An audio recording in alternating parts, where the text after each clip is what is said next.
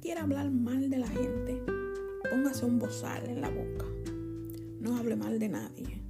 Deje que la gente viva, que la gente sea, que la gente haga lo que le dé la gana. No sea metiche, amárrese la boca, no dé opiniones.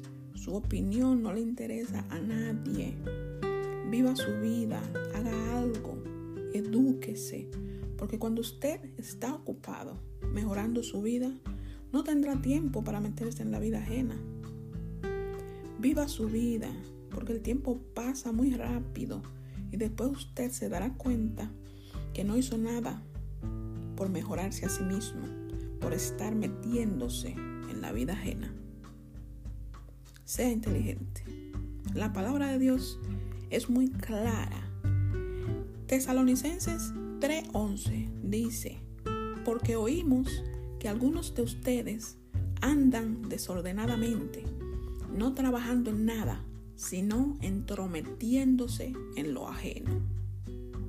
Eso lo dice la palabra. ¿Mm? Tenemos que hacer algo con nuestra vida.